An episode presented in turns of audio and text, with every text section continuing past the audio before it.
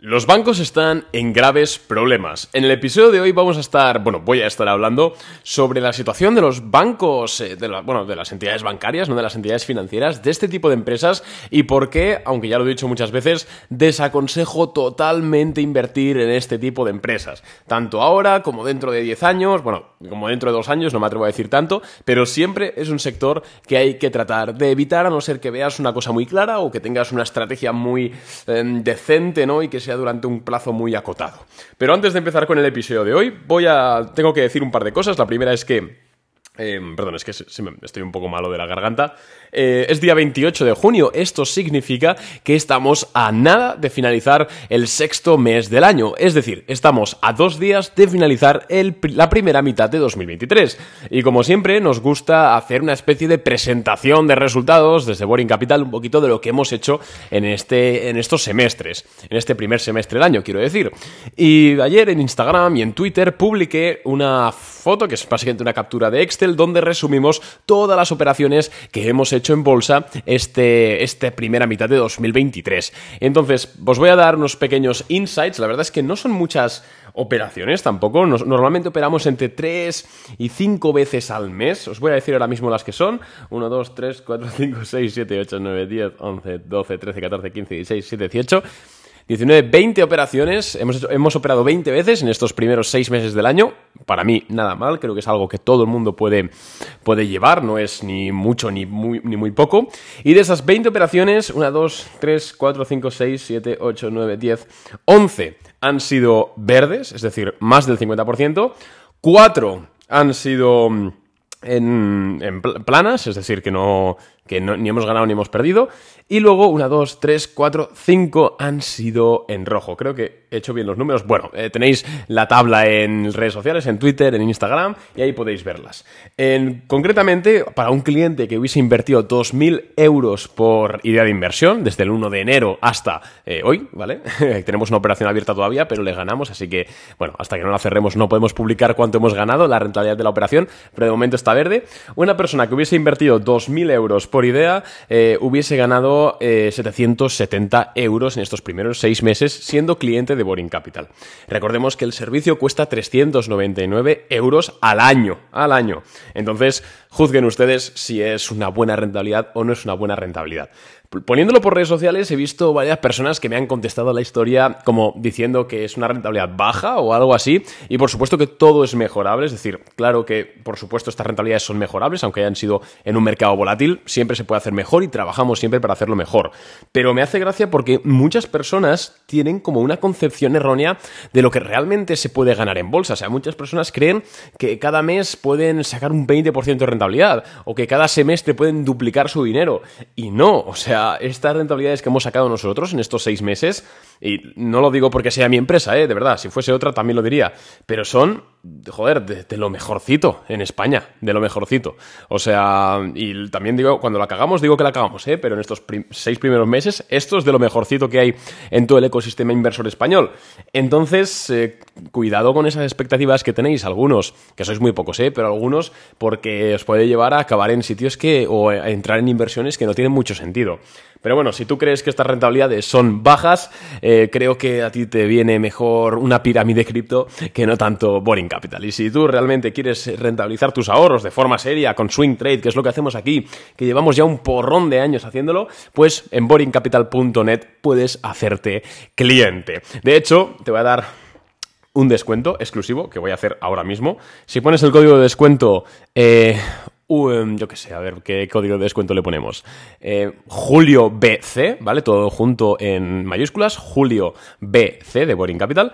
Em, vamos a hacer un 20% de descuento en cualquier temporalidad, tanto un mes, como tres meses, como seis meses, como un año. 20%, solo para las próximas 24 horas, para los que escuchéis este podcast. Así que todos a boringcapital.net, los que queráis rentabilizar vuestros ahorros, y vamos a darle caña. Ah, por cierto, se me ha olvidado decir que esto es invirtiendo 2.000 euros por idea, y esto es aproximadamente la mitad de la media que invierten nuestros clientes, así que, obviamente, con 2.000 euros por idea hubieses ganado 770 euros, pero la mayoría de clientes, pues, pues han ganado más porque invierten más dinero, no, por otra cosa. Y de hecho, tengo que comentar también que estas rentabilidades que hemos dicho son sin reinvertir esos beneficios. Reinvirtiendo los beneficios hubieses ganado casi 900 euros. Así que dicho esto, ¿vale? dicho esto, vamos a hablar ya de por qué no es buena idea invertir en bancos en el sistema financiero eh, ahora mismo. Miraos, o sea, fijaos, se suele decir en bolsa, en teoría económica básica, que en momentos en los cuales los tipos de interés suben, son altos, eh, las principales industrias que se ven beneficiadas de ello es la banca. ¿Por qué? Pues porque los bancos, cuando los tipos de interés suben, pueden prestar dinero a un mayor interés. Pueden hacer hipotecas a un interés mayor, pueden hacer préstamos comerciales a un interés mayor y pueden hacer préstamos a particulares a un interés mayor. Esto es como lo que se suele decir. Y así a bote pronto tiene todo el sentido del mundo. Sin embargo, si nos fijamos sobre todo en eh, un informe que salió, hace relativamente poco de la Fed de Dallas, perdón, de la Fed de Texas, eh, con, sede en Dallas, por supuesto, vemos que los bancos están teniendo problemas interesantes. Y es que le preguntaron a la Fed, o sea, perdón, la Fed de Dallas le hizo una encuesta a, la mayor, a, todos los banqueros de, la región, del estado de Texas, y les hizo una pregunta de eh, qué es lo que más os preocupa a vosotros ahora mismo, ¿Qué es, más, qué es lo que más preocupa a vuestra institución financiera. Y la mayoría de banqueros dijo la subida de tipos de interés. Entonces, a ver, Arnau, ¿cómo es posible que a un banquero le preocupe que los tipos de interés sigan subiendo si en teoría a su negocio le viene bien? Pues porque estamos viendo algo bastante extraño. Por un lado, los bancos ahora mismo, al menos en Estados Unidos, en Europa ya se empieza a ver, que vamos un poquito más retrasados, ya lo sabéis, eh, los, bancos tienen que estar pagando bastantes intereses a sus clientes vía cuentas remuneradas o vía depósitos para mantener el, el pasivo, el capital, ¿vale? ¿Por qué? Porque la gente está viendo que los intereses en Estados Unidos están al 5,25 y dice, oye, en banco o me pagas, yo que sé, un 3% o un 4% por tener mi dinero en, tus, en, una cuenta tuya, o me lo llevo a otro banco que me pague. Entonces los bancos como que se ha desatado una guerra de, intereses, de remuneraciones en cuentas, de depósitos, etcétera. ¿Qué pasa? Que entonces el costo para un banco de retener el dinero que tiene es muy alto. Bueno, muy alto, ha incrementado bastante. Recordemos que el, banco no suele tener dinero, sino que el dinero que presta el banco en hipotecas, en préstamos, en lo que sea, es dinero que depositan sus clientes en la cuenta, ¿vale? No es como sus fondos, sino que son fondos del cliente. Entonces se están viendo con la tesitura de que ahora mismo mantener esos fondos está, eh, bueno, tiene un coste bastante elevado. Bien, entonces dirás, bueno, no, pero no pasa nada porque el banco, aunque tenga que pagar más por retener ese dinero, eh, lo va a prestar a un interés mayor, entonces va a, seguir, va a seguir ganando. Pues la respuesta es que no, y es que si nos fijamos en los datos de números de préstamos a particulares y a empresas que se están concediendo en Estados Unidos, vemos que ha caído una barbaridad. De hecho, hasta mínimos de 2020, obviamente, porque en la pandemia pues la gente pausó los préstamos, pero si quitamos 2020 y consideramos que es un momento anómalo, eh, tenemos que bajar hasta el año 2012 para ver eh, una caída de los préstamos o de las solicitudes de préstamos de, esta, de este calibre. Entonces nos encontramos con que los bancos, por un lado, tienen que pagar muchos intereses para retener el dinero de sus clientes en sus, en sus arcas y luego estamos viendo que no le consiguen dar salida vía préstamos a, eso, a ese dinero. Por lo cual el banco está, está en una tiene una presión increíble porque está pagando mucho para tener ese dinero, pero ese dinero no lo puede prestar o le cuesta mucho prestarlo. Básicamente los, los préstamos a particulares han caído más de un 65% eh, comparado con el año pasado. Un 65%. Luego, los préstamos a empresas también se han desplomado. No tengo el dato ahora mismo, pero se han desplomado absolutamente. Luego, otra fuente de, ingresos para los bancos vía préstamos son los préstamos hipotecarios, las hipotecas. ¿Qué ocurre? Que unas hipotecas, lo vimos eh, hace un par de semanas, eh, están, han caído muchísimo el número de hipotecas solicitadas por clientes. ¿Por qué? Coño, porque la gente dice que ve que los intereses están altos y dicen, ostras, pues ahora mismo no me da la gana de comprarme una casa. Entonces, eso es que el banco no puede darle salida a ese dinero, pero tiene que seguir pagando mucho para mantenerlo, porque si no se lo llevan otros bancos y al final eso les puede poner en una mala situación. Además, eh, recordemos que em, que joder, eh, los bancos al final es, es, su principal negocio y si se supone que en el periodo de tipos de interés altos es cuando el negocio funciona bien, ahora mismo se están encontrando todo lo contrario. Entonces, ¿qué consecuencias podría tener esto? Por supuesto, yo creo que en los siguientes meses vamos a seguir viendo cómo los propios directivos de los bancos dicen que, oiga, señores, vamos a ganar menos de lo que pensábamos que íbamos a ganar. Y eso pues tendrá sus, eh, bueno, correspondientes caídas en bolsa o ajustes o lo que sea. Yo creo que ese no es tanto el problema. Yo creo que el problema va más hacia aquellos bancos que ya estuviesen pasando por una situación complicada. Volvemos a hablar de los bancos regionales, que son bancos más pequeños, porque bueno, te adelanto ahora mismo que JP Morgan y Goldman Sachs por supuesto que están teniendo este tipo de problemas, pero no se ven tan afectados como un banco más pequeño, un banco regional que sí que puede tener unas finanzas un poco más débiles. Entonces, cuidado con todo esto, porque yo sé que muchos de vosotros, a raíz de lo que vivimos en marzo, de que esa quiebra de bancos, que la mayoría de acciones de los bancos se fueron por el suelo, sé que muchos de vosotros estáis comprando esas acciones esperando que haya un pequeño rebote. Cuidado, cuidado porque podemos entrar otra vez en una nueva crisis eh, financiera, otra nueva crisis, bueno, bancaria en este sentido. Además, recordemos también que uno de los principales negocios de los bancos, eh, aparte de las hipotecas y aparte de los préstamos tanto al consumidor como a las empresas, eh, son ayudar a realizar adquisiciones de compañías. Por ejemplo, el Twitter, ¿vale? Que es un, ejemplo que se ve muy claro. Cuando Elon Musk dijo que quería comprar Twitter, le costó 52 mil millones de dólares. Por supuesto que Elon Musk no desembolsó 52 mil millones de dólares, o sea, no fue al banco, no hizo una transferencia. Lo que hizo fue pedir un préstamo, creo que fue a Goldman Sachs. Es decir, otro eh, gran negocio de los bancos es realizar préstamos para la adquisición, las fusiones eh, de, empresas, lo que se conoce, como eh, merge, oh, merges, fusión, ah, M&A, ¿no? El, el clásico M&A, merge and acquisitions. ¿Qué pasa? Que si miramos un gráfico de los números de, de M&A que está ocurriendo ahora mismo, eh, vemos que se han desplomado el número de adquisiciones de empresas y el número de fusiones. Entonces los bancos tampoco pueden dar salida al capital por ese lado.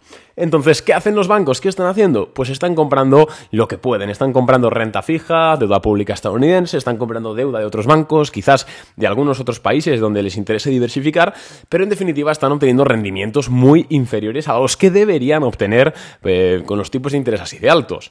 Entonces, cuidado, porque estas acciones tienen un gran riesgo de llevarlas en cartera. No digo yo que no pueda subir X acción de un banco o Y acción de un banco, yo no estoy diciendo eso. Simplemente estoy diciendo que cuidado con la situación porque estamos viendo algo bastante importante. Además, recordemos que cuando tenemos este tipo de cifras de préstamos tan bajas, es prácticamente seguro que la economía va a entrar en recesión, porque al final las economías actuales, sobre todo desde los años 70, 80, se basan muchísimo, sobre todo desde los 80, se basan muchísimo en el crédito. El crecimiento está fundamentadísimo en el crédito. Sin embargo, ¿qué ocurre? Que si el crédito cae, lo que pasa es que la economía se ralentiza y seguramente entra en recesión. También, eh, ya yéndonos un poco hacia el lado positivo que tiene todo esto, recordemos que cuando el sistema, el sistema financiero, entendiendo el sistema financiero por los bancos y también por la actuación de los agentes económicos, ¿no? De familias, empresas y bancos, es decir, el nivel de préstamos que hay, para que nos entendamos, cuando es muy bajo, es cuando la subida de tipos de interés más efectiva es en el sentido de bajar la inflación. Entonces, yo pienso que, y esto ya es opinión, ya no hagáis mucho caso de lo que voy a decir a continuación, pero yo pienso que la Fed no va a subir más los tipos de interés por mucho de que tengamos a Powell y a otros funcionarios dando la turra por ahí. Porque es que no puede. ¿Cómo vas a subir más los tipos de interés y presionar más el sistema financiero? Además, por no, por no olvidar la de bancos que tienen problemas con la. Bueno, que tuvieron que crear ventanillas de liquidez hace menos de tres meses para que no quebrase el sistema, el sistema bancario estadounidense. Quiero decir, creo que la Fed no va a subir los tipos de interés más del 5,25%. Ya si los va a bajar este año o no los va a bajar este año, no me atrevo a entrar en ese, en ese debate, en ese melón, porque no lo sé ni pretendo saberlo. Pero yo, al menos viendo los números encima de la mesa. Creo que Estados Unidos va a entrar en una recesión. Yo creo que después de verano, porque en verano siempre hay un pico por el turismo y tal, eh, pero creo que va a entrar en una recesión sobre septiembre, octubre, ¿vale? Me las doy de Nostradamus ahí intentando adivinar hasta la fecha. Y creo que ahí ya será cuando la Fed empieza a decir, oiga, vamos a relajar un poquito la política eh, monetaria porque es que estamos asfixiando a nuestro sistema bancario. Entonces, eh, nada más amigos, cuidado con las acciones bancarias y financieras y cosas relacionadas porque puede haber alguna que otra sorpresa, eh, porque es que esto es una olla a presión. En cualquier momento ocurre con Silicon Valley Bank, Recordemos que con Silicon Valley Bank nosotros no es que lo viésemos venir exactamente, pero sí que nos empezaba a oler algo y nos pilló en liquidez. O sea, en Boring Capital nos pilló sin ninguna empresa en cartera. Y menos mal, porque si no, nos hubiese metido un destrozo en la cartera eh, considerable. Entonces, es una olla a presión, en cualquier momento puede explotar. Entonces, no llevéis acciones bancarias en cartera, eso por un lado, y por otro lado, cuidado con las acciones que lleváis en cartera si están más o menos relacionadas o más o menos expuestas a este tipo de cosas, porque os podéis llevar un disgusto. Y luego no digáis que no avise. Bueno, amigos, eh, pues ya está. Eh, un abrazo, espero que os haya encantado el podcast de hoy. Y recordad que a las tres y media hora española nos vemos con la apertura del mercado en redes sociales, en Instagram, en Twitter, en todos lados. ¡Adiós!